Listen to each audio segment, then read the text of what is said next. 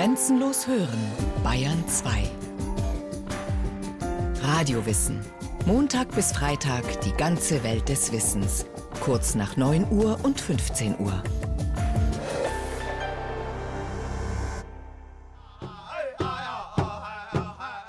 Was muss das für eine Irritation gewesen sein, als vor circa 200 Jahren die ersten Ethnologen und Kulturforscher in die weite Welt aufbrachen und überall bis dahin nie Gesehenes entdeckten? Ekstatische Tänze zu Ehren eines großen Geistes für Regen und Fruchtbarkeit. Einsame Fastenrituale in der Wildnis für einen stillen Dialog mit Manitou. Die tiefe Verehrung von Wildtieren als Totems im alten Amerika. Geheimnisvolle Tänze in rasenden Rhythmen hinter schaurigen Masken. Anrufungen der Geister der Ahnen, schmerzhafte Initiationsrituale, spektakuläre Zauberei und magische Praktiken in Afrika. Scheinbar verrückt sich gebärdende mongolisch-sibirische Schamanen, die sich in unkontrolliert zappelnden Bewegungen in Trance tanzten und dann mit fremden Geistern sprachen. Für die frühen Forscher der Neuzeit, ausgebildet in der kühlen Rationalität der Aufklärung und religiös verankert in dem strikten Glaubens- und Moralkodex einer strengen Kirche, müssen die Begegnungen mit der Vielfalt des Glaubens in der indigenen Welt ein Schock gewesen sein.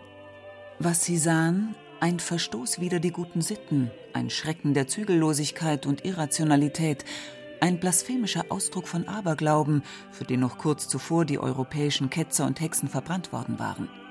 Die erste Reaktion war Verachtung und Abwertung. Der deutsche Philosoph und Theologe Karl Friedrich Rosenkranz lässt in seinem Traktat Die Naturreligion von 1831 keinen Zweifel an seinem Urteil. Wir nennen sie wilde Völker. Dem Fetischismus ergeben existieren noch viel über 100 Millionen. Die wilden Nationen leben und haben ihre Gebräuche, allein es mangelt ihrem Tun ein geistiges Prinzip, das die Nationen Europas charakterisiert.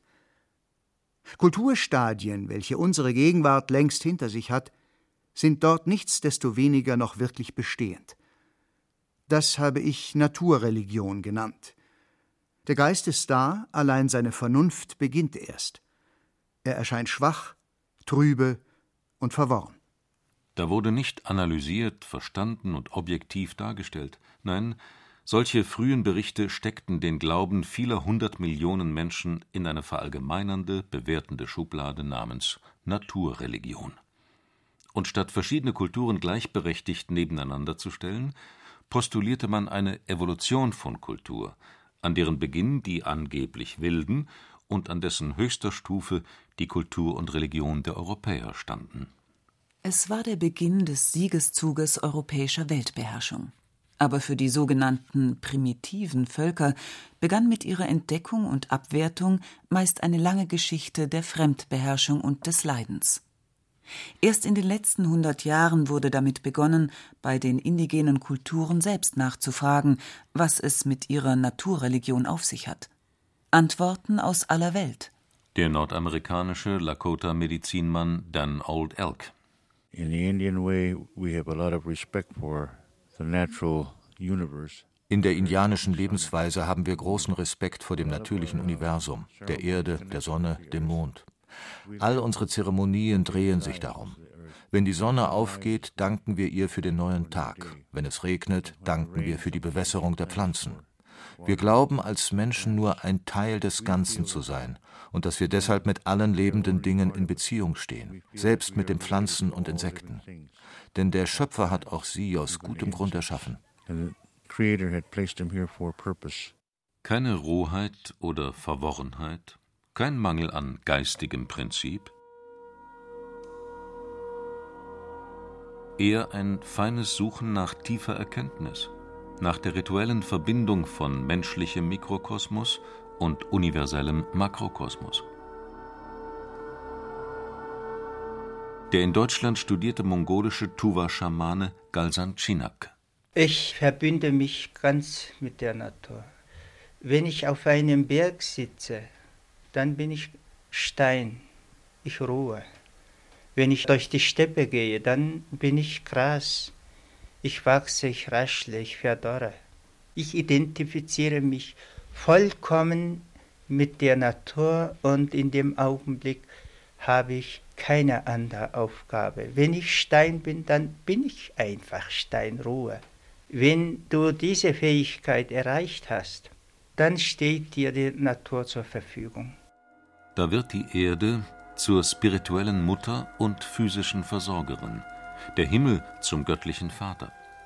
Das Land selbst ist das Tor zu Weisheit, Wissen und Selbsterkenntnis und wird gelesen wie bei uns ein heiliges Buch. Alle Rituale zielen dabei darauf ab, die Rückbindung an die heilige Quelle der Schöpfung zu erneuern, sagt der südafrikanische Heiler oder Sangoma aus der Kultur der Xhosa, Percy Konkobe. Everything was created, then came the human being. Nachdem alles erschaffen war, kam der Mensch. Also sind wir mit allem verbunden, was es gibt. Es ist ein Teil von dir. Es will sich wie ein Magnet mit dir verbinden, denn du bist das jüngste Produkt der Schöpfung. Der Stein will sich mit dir verbinden. Das Wasser will eins mit dir sein. Alles sucht nach Verbindung.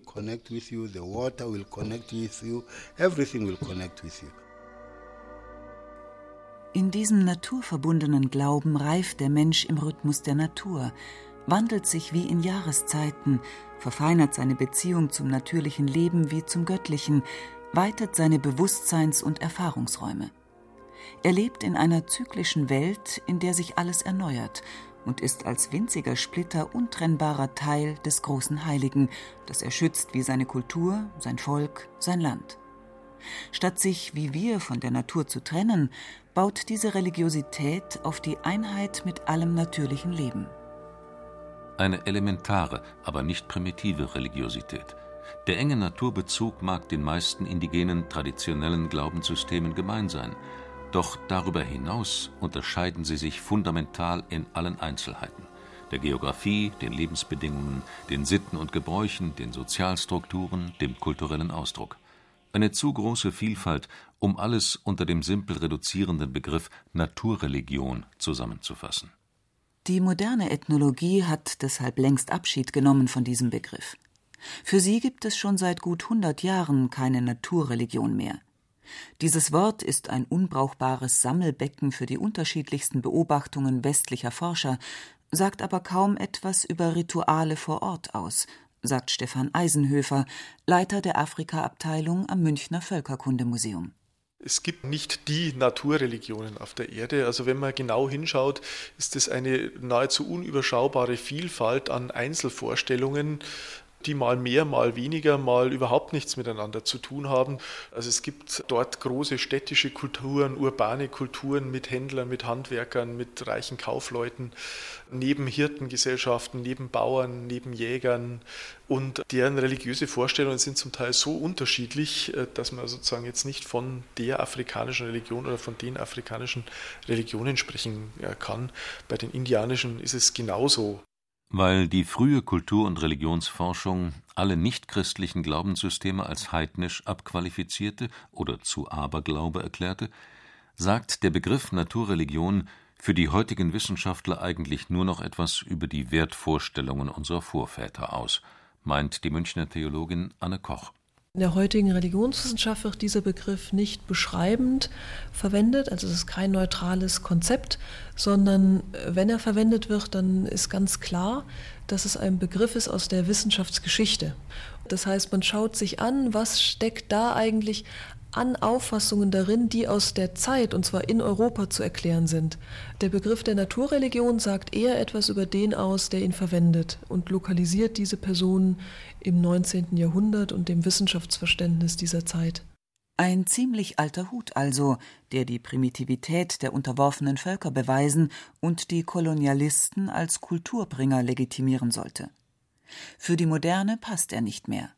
Projektionen, das weiß die heutige Kulturwissenschaft, passieren zwischen Völkern besonders dann, wenn die Fremden, die anderen, die Wilden oder Primitiven für etwas stehen, was die eigene Kultur gerne ausgrenzen möchte. Dann bietet sich das sogenannte Naturvolk quasi als Leinwand an, auf die wir unsere moralischen Urteile und verdrängten Anteile werfen können. Was also wollte man mit der Kategorie Naturreligion überdecken? Wenn man sie so undifferenziert über fast alle nicht-europäischen Kulturen stülpte. Wahrscheinlich die Tatsache, dass sich die europäische vorchristliche Religiosität gar nicht so arg von dem Glauben der indigenen Kulturen unterschied, glaubt der Anthropologe Wolf-Dieter Staul. Wir sind genauso eingebettet in einem Urschamanismus. Ungefähr 90 Prozent ihres Daseins über Hunderte von tausend Jahren waren sie Jäger und Sammler, die äh, eingebettet in der Natur, mit der Natur lebten.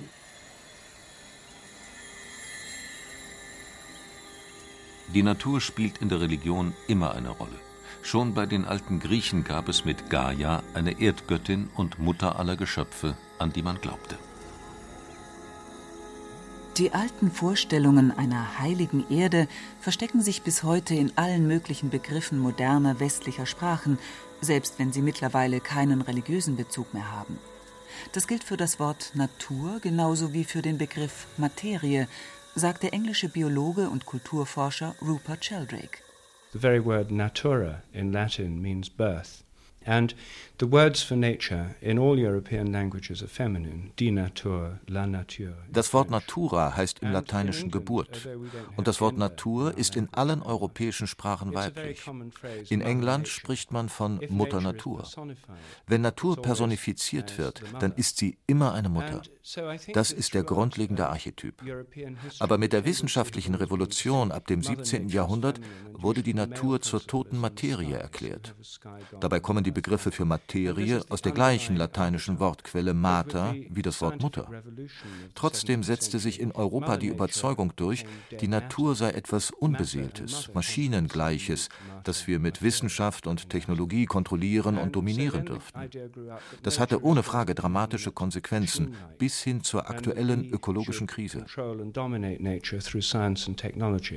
And this, of course, has had many consequences, not least of which is the present ecological crisis. Während im Mittelalter auch Christen noch heilige Plätze in der Natur verehrten, das Volk an Elfen und Zwerge glaubte und Franz von Assisi seinen Sonnengesang dichtete, wurde mit der Aufklärung die Natur radikal entheiligt.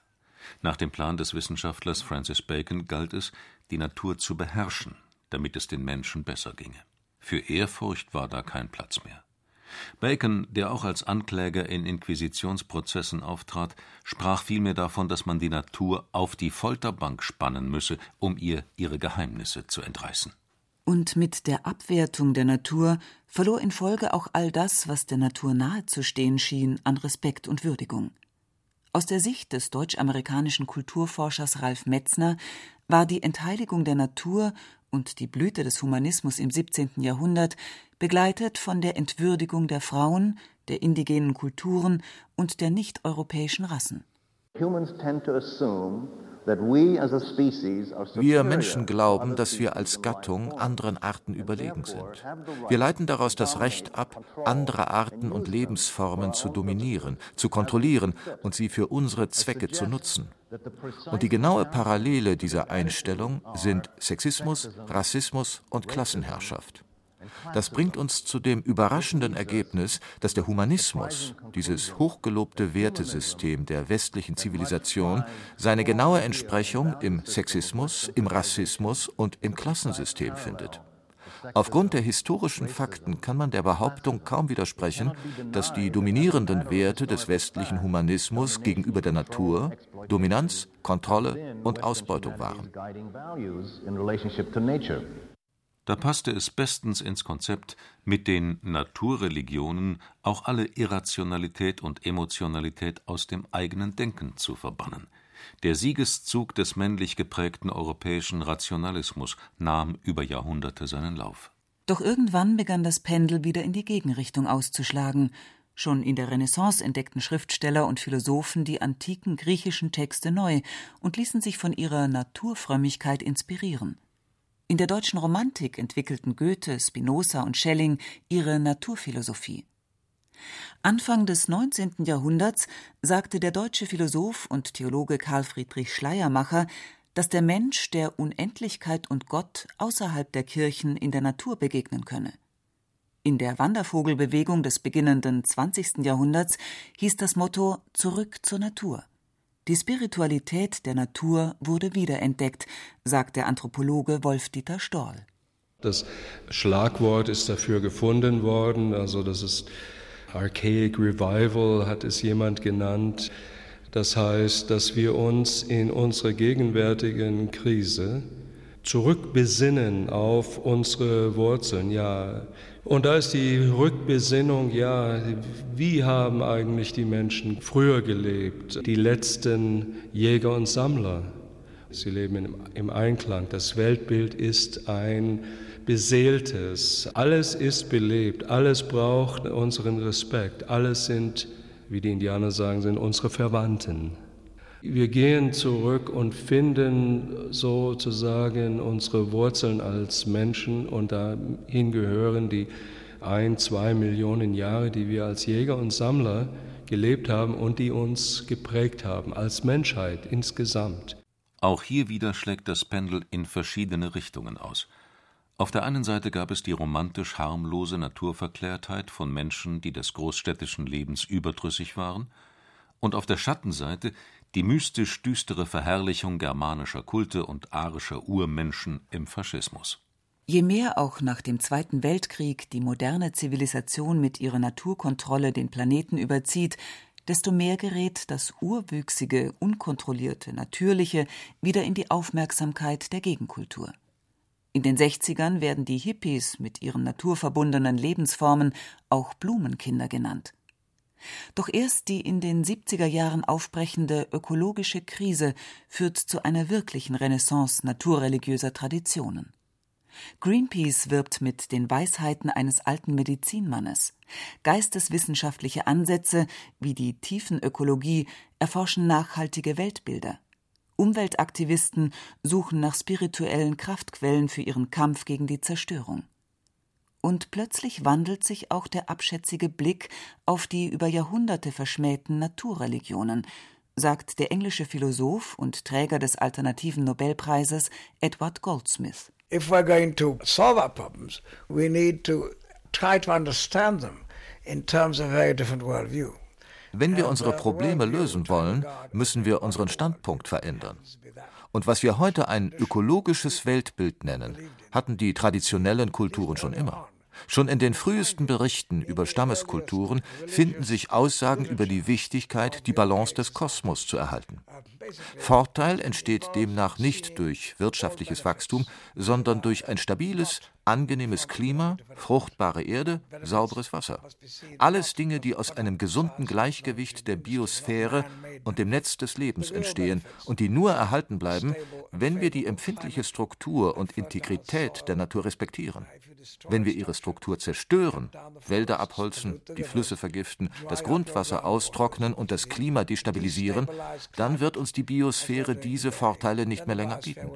Dann wird uns das entzogen, was unser eigentlicher Reichtum ist. Das ist die ökologische Weltsicht und zugleich das Weltbild traditioneller Stammeskulturen. Insofern war ihre Sicht der Dinge durchaus korrekt. Wir müssen dieses Gleichgewicht wiederherstellen. Das ist das Einzige, was uns retten kann. Therefore, we've got to restore the destruction we've wrought to it. And it's the only course of action that remains to us. Parallel verabschiedete sich auch die Wissenschaft immer mehr vom Weltbild eines Maschinenuniversums und näherte sich der Metapher eines organischen Kosmos, der wächst und sich evolutionär entwickelt. Intelligenz, Selbstorganisation und Kreativität wurden überall in der Natur entdeckt. Ja, der ganze Naturbegriff wurde neu definiert. Und so wie die Wissenschaft der Ökologie die Verknüpfung aller natürlichen Phänomene erforschte, so begannen auch Theologie und Religion sich wieder mehr mit mystischen Traditionen zu beschäftigen, die schon immer davon sprachen, dass wir in einem viel größeren Ganzen eingebettet sind, sagt die Religionswissenschaftlerin Joanna Macy. There is in all the major religious traditions a resurgence of a non-dualistic spirituality. In allen großen religiösen Traditionen wird zurzeit die nicht-dualistische Spiritualität wiederentdeckt, wo die Grenzlinie zwischen dem Selbst und der Welt verschwimmt. Das ist Bestandteil der buddhistischen Lehren, das gab es immer in der Sufi-Tradition und auch im Christentum gibt es jetzt wieder Stimmen, die sich dafür aussprechen. Im Prozess dieser Wiederentdeckung erkennen mehr und mehr Leute auch die Tradition der Naturweisheiten eingeborener Völker. Weibliche Spiritualität beruft sich auf uralten Glauben an eine Muttergöttin. All diese Traditionen betonen das Beziehungsgeflecht unserer Welt und die Heiligkeit unserer Welt.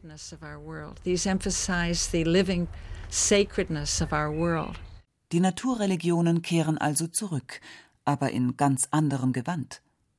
Die Wiederentdeckung druidischer Rituale, archaischer Kulte, schamanischer Heilungswege sind da nur Aspekte einer wachsenden Sehnsucht nach lebensdienlichen Glaubenssystemen. Sie können lediglich Erfahrungsräume öffnen, die uns jahrhundertelang verschlossen und verboten blieben. Sie könnten uns aber inspirieren. Denn es geht nicht um eine Rückkehr in einen archaischen Animismus oder eine Übernahme indianischer Rituale. Es geht darum, die gefährliche Abtrennung des Menschen von der Natur zu überwinden und einen ganz neuen postmodernen westlichen Zugang für eine Religiosität zu finden, die uns spirituelle Werte bereitstellt, um die Zerstörung der Natur zu beenden. Diese Werte muss der Westen selbst entdecken, auch wenn nach Jahrhunderten der Verachtung, Erniedrigung und Vernichtung Vertreter alter Naturreligionen wie der Inka-Schamane Oscar Miro Quesada uns in neuem Selbstbewusstsein ihre Hilfe dabei anbieten es geht nicht um Gleichmacherei oder Hegemonie. Es geht darum, den Menschen verschiedene traditionelle Wege anzubieten für etwas, was die großen religiösen Einrichtungen heute kaum noch bieten. Wenn wir keine Möglichkeit finden, sie auf irgendeine Weise wieder mit dem Heiligen zu verbinden, dann wird dieser Planet nicht überleben. Und dafür kenne ich keinen besseren Weg als die naturverehrenden indigenen Traditionen. Dafür brauchen wir schlicht alles, was da ist. We need whatever's out there.